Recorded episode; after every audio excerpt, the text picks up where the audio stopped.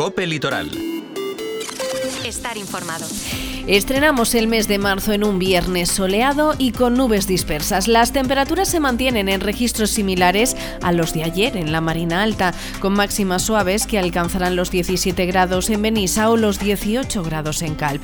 La estabilidad se mantendrá mañana, sábado, para cerrar el fin de semana con un domingo con más nubes y probabilidad de lluvia escasa durante las primeras horas de la jornada. Y viento. De hecho, AEMET ha activado aviso amarillo por fenómenos costeros en los municipios del litoral de la comarca.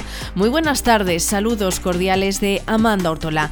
Muchas son las cosas que tenemos que contar hoy. Nos hacemos eco del premio Eurodreams que ha caído en Calp. En Crónica Política recuperamos la aprobación de los presupuestos municipales de Benissa anoche en pleno extraordinario y con los únicos votos favorables de los concejales del equipo de gobierno. Les hablamos también de las acciones de riesgo de incendio forestal que ha detectado Protección Civil en Calp en el marco del programa de vigilancia ambiental. En agenda les informamos del segundo encuentro empresarial Jovenpa, Marina Alta y Marina Baixa que se celebra esta misma tarde en la ciudad del Peñón y pensando en el fin de semana, les proponemos visitar Murla el domingo con motivo de la Feria del Embutido y el producto tradicional. Con todas estas propuestas sobre la mesa y con otros contenidos, entramos ya en materia. La suerte ha elegido esta vez a Calp. El sorteo de Eurodreams, celebrado ayer jueves, deja un boleto acertante de segunda categoría en toda España, una combinación que ha sido validada en la Administración de Loterías número 2 de Cal, la situada en la avenida Gabriel Miró número 33. El afortunado gana un premio de 2.000 euros al mes durante cinco años. Seguimos con una información de servicios. Ferrocarrils de la Generalitat Valenciana ofrecerá servicio de autobús entre las estaciones de Altea y Cal mañana sábado 2 de marzo entre las 8 de la mañana y la 1 del mediodía con motivo de los trabajos de monitorización previstos en los viaductos de El Algar y Mascarat. Las pruebas técnicas previstas obligan a cerrar temporalmente la circulación ferroviaria entre las estaciones de Garganes y Calp de la línea 9 venidor Denia del tram d'Alacant. Las eh, personas usuarias que viajen hasta Garganes lo podrán hacer en tren, mientras que los pasajeros que deseen continuar el trayecto en dirección de Nia deberán transbordar a un autobús anteriormente en Altea. En el sentido contrario, tendrán que hacer lo propio desde Calp.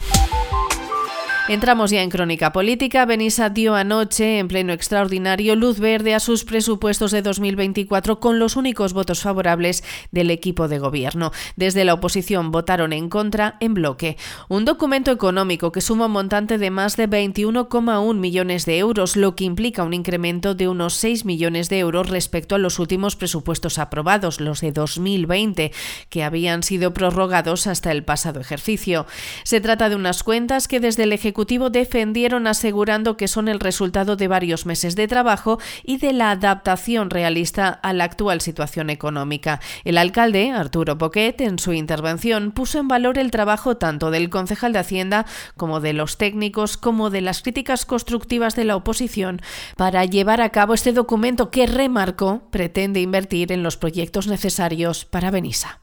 Document que es porta molts de mesos treballant en ell. Ja des del mes de setembre vam començar a treballar eh, per a configurar una previsió de, de despeses i una estimació d'ingressos de manera rigorosa per tal d'aprovar-lo en el dia d'avui. Tenim que ser conscients i tindre en compte de que eh, estem vivint en una situació i una conjuntura pues, econòmica molt canviant i de molta incertesa i amb molta volatilitat en els preus de les matèries primes, inestabilitat financera i comercial, i per això hem elaborat un, un document econòmic, un pressupost que siga flexible per a poder adaptar-nos a, a este futuro incierto. Los presupuestos contemplan partidas con las que llevar adelante el demandado centro de día, proyecto que despierta muchas dudas en la oposición. La construcción de la pista de atletismo, la instalación de cámaras de videovigilancia y la restauración de la torre tras del Escalcides. También se incrementa la partida destinada a la limpieza viaria, reforzando en un 48% la cantidad destinada a la mercantil Benissa Impulse y se incluye un importe dedicado al asfaltado y mejora de caminos rurales. Desde la oposición, en Benissa le recriminó al Ejecutivo el no haber tenido en cuenta ninguna de sus propuestas. El portavoz de la formación, Juan Carlos Mut, criticó el aumento de algunos gastos como los sueldos o como la luz, al tiempo que reprochó que bajan las partidas para la protección y mejora del medio ambiente, para igualdad o para la escuela de música. es pugen els sous, pugen les despeses de llum sense cap inversió per estalviar, baixen en serveis socials, baixen en igualtat, baixen en escola de música y en la biblioteca. El Partido Socialista también votó en contra de la propuesta presupuestaria al considerar que estas no son las cuentas que su grupo hubiera planteado. Además, la portavoz Marina Renner lamentó que algunas propuestas de su grupo han sido ignoradas. También rechazó el que no se ha recortado el gasto corriente y remarcó que habían solicitado más viviendas sociales. Respecto al centro de día, la portavoz socialista mostró las dudas que este proyecto despertaba al prever hacer una inversión en un edificio privado, algo en lo que coincidieron el resto de grupos de la oposición. Mm, respecte al centre de dia, vosaltres, vosaltres voleu fer el centre de dia a la residència i és, un, és privat. Aleshores tenim aquest dubte que no sabem si realment serà legal, no serà legal o què. Si fem una construcció en un edifici privat, després què? Què passarà en un futur? La DIL de Compromís, Mari Carmen Ronda, hizo referencia a las alegaciones presentadas contra la subida del IBI y criticó que seis de los nueve diles del Ejecutivo local percibían del ayuntamiento importantes cantidades retributivas y repasó las inversiones comprometidas por el Partido Popular que no se han incluido en las cuentas de 2024. On està la inversió en el polígon industrial? On? Què passa amb l'ampliació i millora del passeig ecològic? En la fi finalització, en la connexió dels dos trams? On estan les inversions en paisatge? Por último, el concejal del CIBE, Isidor Moya, incidió en los sueldos que están cobrando los populares, denunciando lo caro que el equipo de gobierno les resulta a los beniseros. Mostró su decepción por la tónica de despilfarro, palabras textuales, por la que se rige el Partido Popular en el Ejecutivo local y lamentó el bajo porcentaje que del montante total del presupuesto se destina a inversiones. En sent súper decepcionant, no? Perquè veig que vostès ni n'hi ha política, ni n'hi ha estratègia, simplement el que n'hi ha és un despilfarro que és la tònica general. Des 21 milions d'euros en què està cifrat el pressupost, tan sols 750.000 euros són per inversions.